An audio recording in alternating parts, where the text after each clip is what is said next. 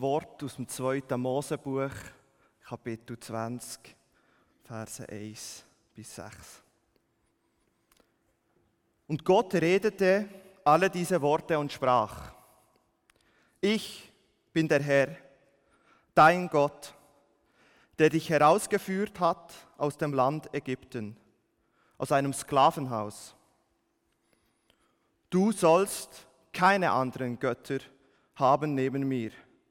Du sollst dir kein Gottesbild machen, noch irgendein Abbild von etwas, was oben im Himmel, was unten auf der Erde oder was im Wasser unter der Erde ist. Du sollst dich nicht niederwerfen vor ihnen und ihnen nicht dienen. Der Herr, dein Gott, denn ich, der Herr, dein Gott, bin ein eifersüchtiger Gott, der die Schuld der Vorfahren heimsucht an den Nachkommen bis in die dritte und vierte Generation. Bei denen, die mich hassen, der aber Gnade erweist Tausenden bei denen, die mich lieben und meine Gebote halten. Das Wort vom lebendigen Gott. Ja, ab morgen habe ich drei Wochen Ferien und jetzt so zum Abschluss noch so ein entspanntes Predigtthema. Gott, der Eifersüchtig. Das, was wir jetzt gehört haben, sind die ersten beiden Gebote. Die auch berühmtesten Worte, die sie gesprochen wurden. Sie sind ganz bekannt, ganz viele kennen sie, auch die, die mit dem christlichen Glauben nichts am Hut haben. Und es tauchen natürlich viele Sachen, viele Fragen auch auf. Eifersucht, ist das etwas Gutes? Ist das etwas Schlechtes? Auf was ist Gott eifersüchtig? Ist Gott krankhaft eifersüchtig? Was läuft da genau? Gott, der sich selber so vorstellt und sagt, ich bin die Gott, ich bin eifersüchtig. Spannend. Um das oder das Thema ein bisschen näher zu beleuchten, ähm, lade ich uns einfach ein, uns aufzutun. Vielleicht auch ein Thema, das wir jetzt nicht gewählt hätten für so das beliebteste Predigtthema vom Jahr. Die Grundfrage ist, wer ist Gott und wer ist der Mensch? Das ist immer wieder die Frage. Wer ist Gott?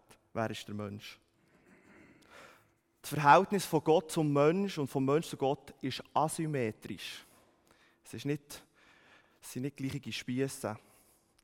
Der Mensch und Gott, das ist nicht das Gleiche. Gott ist der Schöpfer und der Mensch ist das Geschöpf. Das geht uns aber sehr schwer den Kopf. So steigen eben auch die zehn ein. Die ersten drei behandeln das Verhältnis Gott-Mensch und die nächsten sieben das Verhältnis Mensch-Mensch. Und wir müssen beim Anfang anfangen, beim Start, nämlich bei Gott. Und es ist gut, dass wir heute wieder mal über das reden. So oft reden wir, was zwischen uns läuft und was wir noch könnten und noch sollten und wie wir uns besser verhalten können. Es ist gut, wenn wir mal bei Gott einsteigen.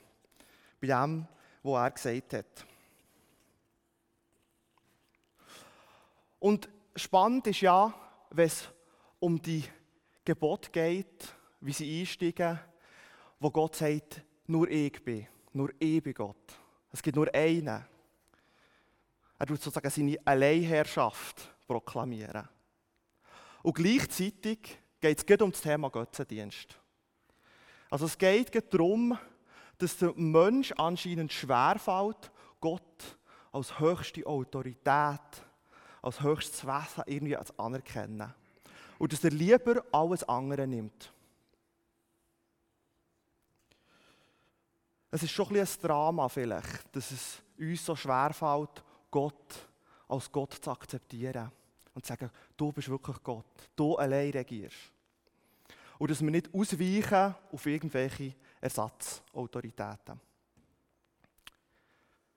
Aber theologisch gesprochen würde man sagen, die Ersatzautoritäten sind Götzen. Und jetzt kann man vielleicht auch sagen, ja, nein, Götzen, das ist ein Thema, das war dann. Dann hat man irgendwelche Holzfiguren gemacht und hat sich vor denen hergeknäult.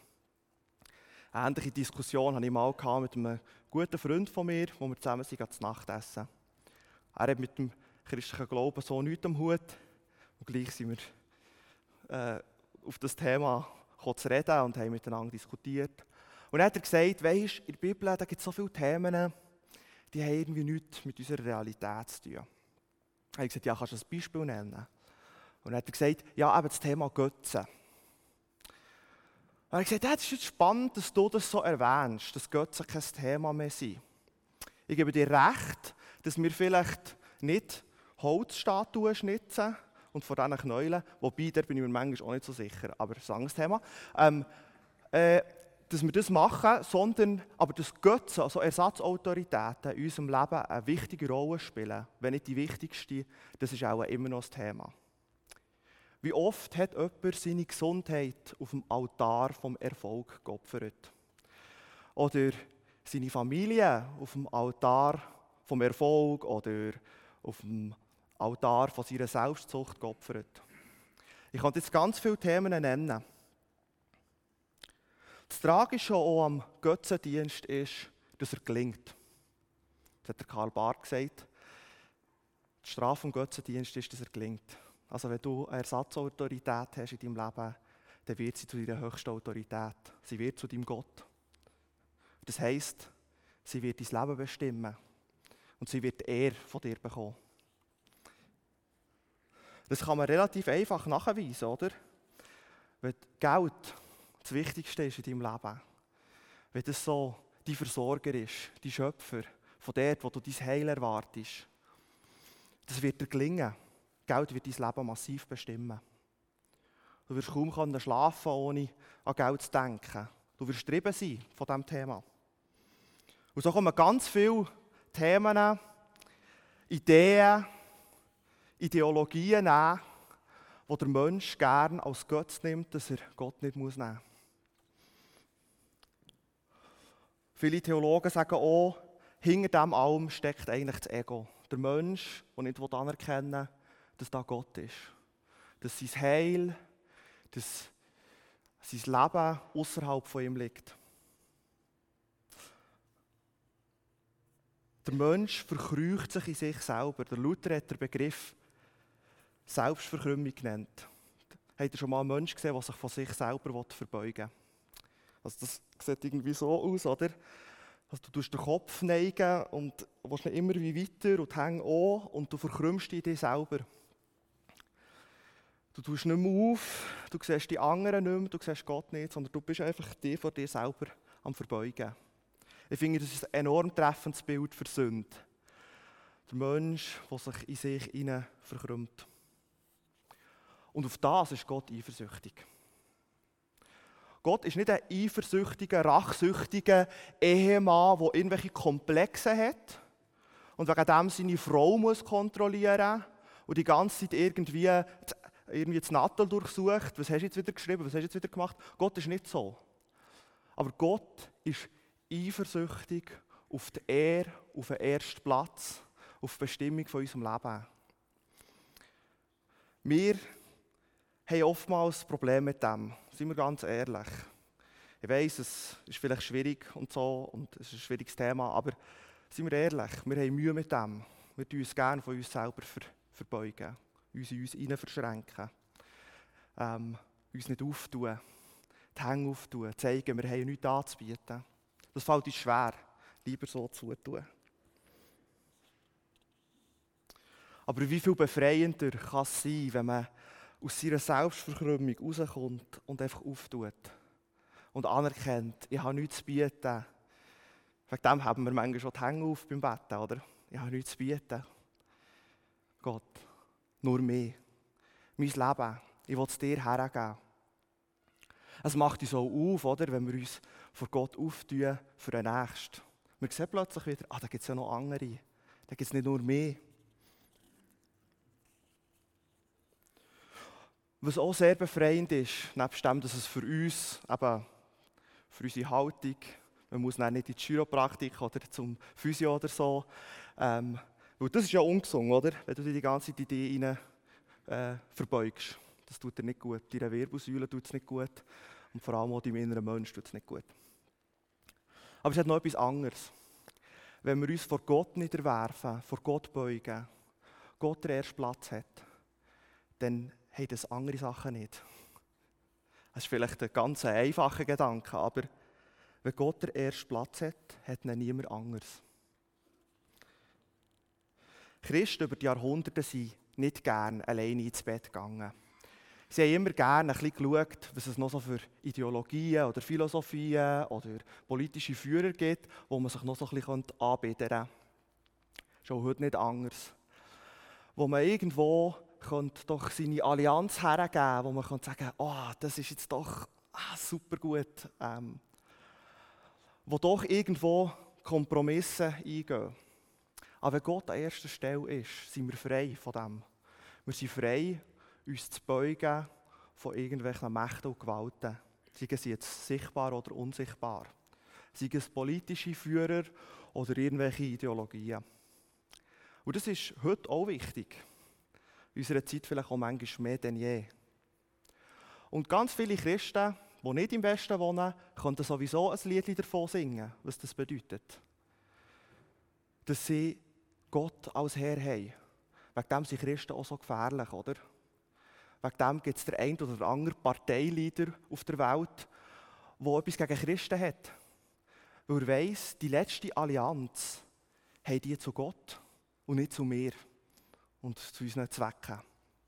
Das macht Christen brutal gefährlich, oder? Das macht sie unkontrollierbar. Man kann sie nicht einfach so beherrschen. Sie haben eben nicht einfach nur so einen Untertanengeist gegenüber irgendwelchen Obrigkeiten, sondern sie haben Gott an erster Stelle und sind durch das auch frei. Ich wünsche mir noch mehr von dem, dass wir wirklich können wissen Gott ist unser Herr. Und wegen dem müssen wir vor anderen Sachen nicht knäulen. Das, was ich euch jetzt aber erzählt habe, das ist wirklich die halbe Miete. Das ist nur die halbe Miete, wirklich. Also, es kommt noch mehr. Weil das Problem wäre jetzt, oder, jetzt hättet ihr so ein bisschen wie das Ding, ein, gutes, ein paar gute Gedanken oder weniger gute Gedanken, das entscheidet dir oder das entscheidet Gott. Ähm, warum das Gott an erster Stelle sein und warum dass wir Gott verehren und auf was Gott eifersüchtig ist. Aber wie gesagt, ist das ja auch schwierig. Und die ganze Frage müssen wir uns auch stellen, wie kommt jetzt da Jesus Christus ins Spiel? Was hat jetzt der mit dem Ganzen zu tun, oder? Was hat der auch mit dem Gesetz zu tun, wo Gott in den zehn Geboten hat? Er hat gesagt, bis Himmel und Erde werden vergehen, wird kein Pünktchen, kein Strichli, kein I, kein A vom Gesetz vergehen. Es wird bleiben.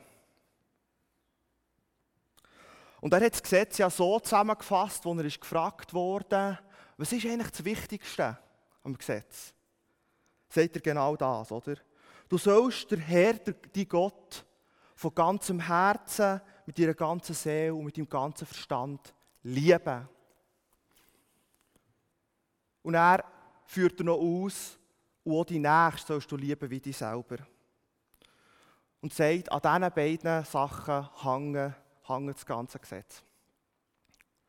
Also wir sehen auch wieder, die zehn Gebote werden aufgegriffen. Zuerst Mensch Gott und dann Mensch Mensch als Thema. Aber Jesus verschärft es nochmal. Er redet von Liebe. Er nimmt natürlich ein Zitat aus, aus dem Alten Testament, aber er verschärft es nochmal, indem er sagt, an dem hängt das Gesetz. Und er sagt, es geht um das Lieben. Und jetzt könnten wir sagen, oh Liebe, oh, das ist so schön, endlich, jetzt Eifersucht hat er ein bisschen geredet, und jetzt kommt noch Liebe, yeah. So. Aber Liebe, liebe Leute, ist ja viel schwieriger, ist ja viel schwieriger, als jemanden nicht totzuschlagen. Jemanden zu lieben, ist viel schwieriger, als jemanden nicht umzubringen. Seine Frau zu nicht brechen, ist einfacher, als sie zu lieben. Gott nicht ein Bild von ihm zu machen, das ist easy. Das ist nicht so schwierig. Aber ihn zu lieben ist viel schwieriger.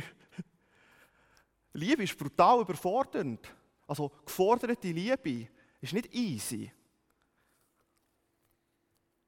Also Jesus, wie man ihn so kennt, er verschärft das Ganze nochmal. Er gibt dem Ganzen nochmal so einen guten Twist. Er macht es irgendwie einfacher, aber es wird auch irgendwie brutal schwierig. Und dann soll man noch lieben von ganzem Herzen, mit seiner ganzen Seele, mit dem ganzen Verstand. Da muss man gar nicht so klären, was was ist. Es geht einfach darum, alles, oder?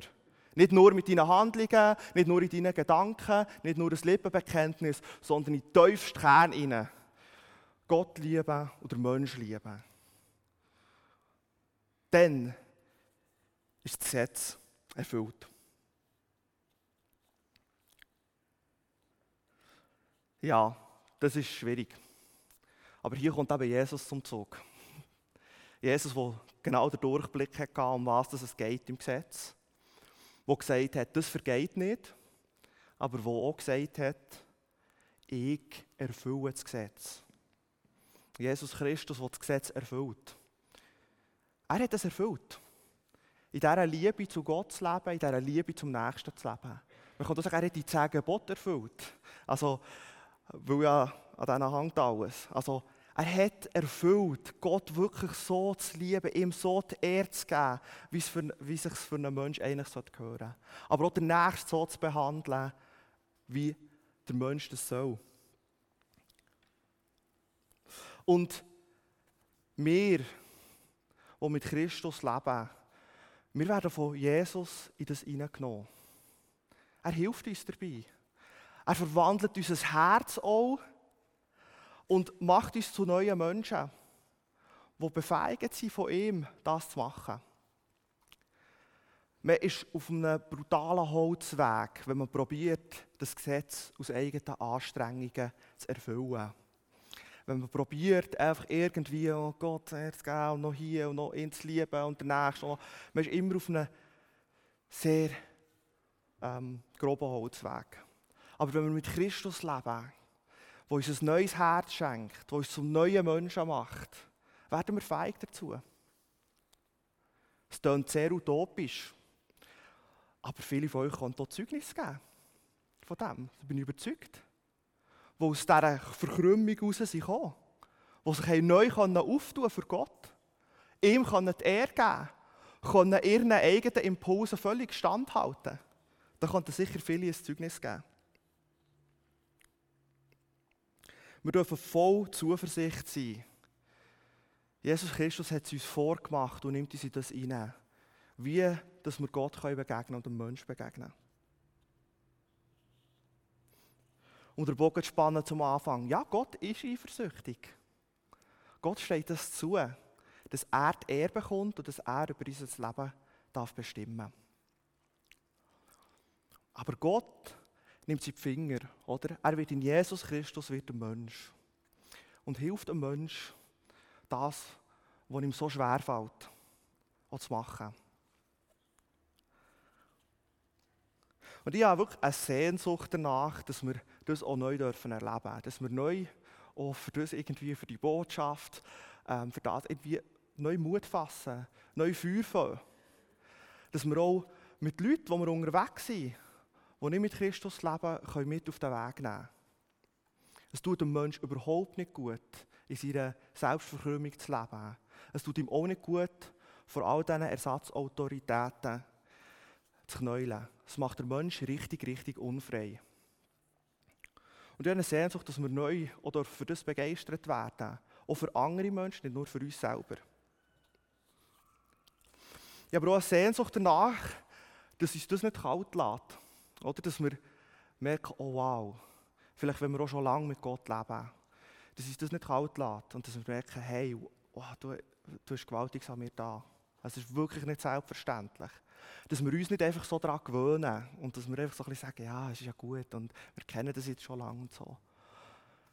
Und ich, ich merke selber bei mir, ich, ich bin ja noch nicht so lange auf der Erde wie andere, die hier sind, aber gleich schon Zeit mit Gott unterwegs. Und ich merke, je länger, je mehr berührt mich das irgendwie mega. Also ich merke plötzlich, ich fange mehr verstehen, es, es rutscht mehr ins Herz ab, was das eigentlich heisst. Dass Jesus da hat, dass er uns den Weg hat eröffnet, wirklich Gott die Ehre zu geben, zu lieben, mit unserem, unserer ganzen Existenz, aber unserer Nächsten. Ich würde gerne noch beten zum Abschluss. Vater im Himmel,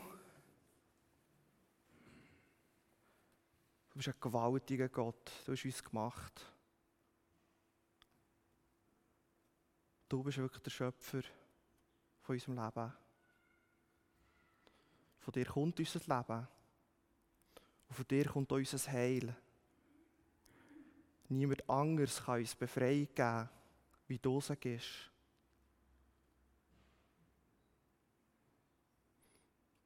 Und danke, Jesus Christus, hast du die Welt überwunden und hast du auch uns überwunden, die oft so in uns hinein verkrümmt sind, die uns vor irgendwelchen Ersatzautoritäten, Ersatzgötter und Götzen uns flüchten. Danke hast du uns rausgerufen aus dem. Schenkst du uns ein neues Herz. Dass wir Gott können von ganzem Herzen, mit unserem ganzen Verstand und unserer ganzen Seele lieben. Und unseren Nächsten wie uns selber. Danke dafür. Es ist nicht selbstverständlich. Dir gehört alle Ehre.